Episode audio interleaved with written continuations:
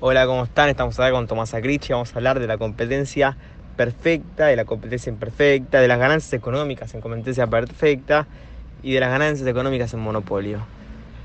Eh, un placer tenerte acá, Tomás. Eh, bueno, primera pregunta que te voy a hacer es, ¿qué es la competencia perfecta? ¿Qué es la información perfecta? ¿Existen las barreras de entrada o salida en la competencia perfecta? Competencia imperfecta y perfecta. ¿Qué es el mercado de productos? ¿Qué es el mercado de recursos? ¿Qué es un monopolio? ¿Qué es la competencia monopolística? ¿Qué es un oligopolio? Ganancias económicas en competencia perfecta. ¿Qué determina el precio de un producto? ¿A qué precio tienen que poner un producto para no tener pérdidas económicas? Ganancias económicas en monopolio. ¿A qué precio tienen que poner un producto para no tener pérdidas económicas? ¿Por qué se produce una pérdida de eficiencia? La competencia perfecta es un mercado en el cual hay una gran cantidad de compradores y vendedores que venden productos o servicios idénticos. Un claro ejemplo de que esto sería flores.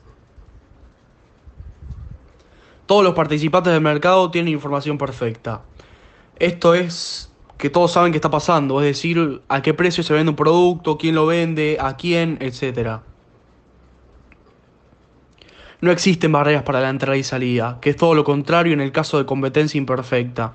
En competencia perfecta se supone que las empresas no influyen en el precio de un producto. El mercado de productos es el mercado en el cual se venden productos que la gente consumirá, por ejemplo camisas, automóviles, etc. El mercado de recursos es el mercado en el cual se venden recursos para los insumos de otros productos, por ejemplo trabajo, tierras de cultivo. Un monopolio es un mercado en el cual solo hay una empresa que ofrece un producto o servicio y hay altas barreras de entrada.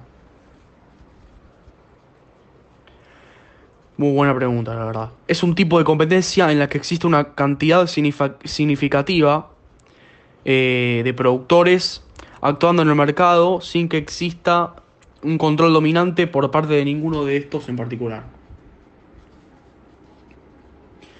Un, un, oligopolio es una forma de mercado en la que un mercado o industria está dominado por un pequeño número de grandes vendedores. En este mercado hay altas barreras de entradas. El precio lo determinan las curvas de la oferta y la demanda. Todas las empresas deben aceptar el precio. El costo marginal de un producto no debe ser mayor que el ingreso marginal. De lo contrario tendrás pérdidas económicas. En el monopolio, la empresa debe reducir el precio a todos sus productos. Entonces el ingreso marginal baja y los costos marginales suben, por lo que debe producir hasta equilibrar el insumo marginal y el costo marginal.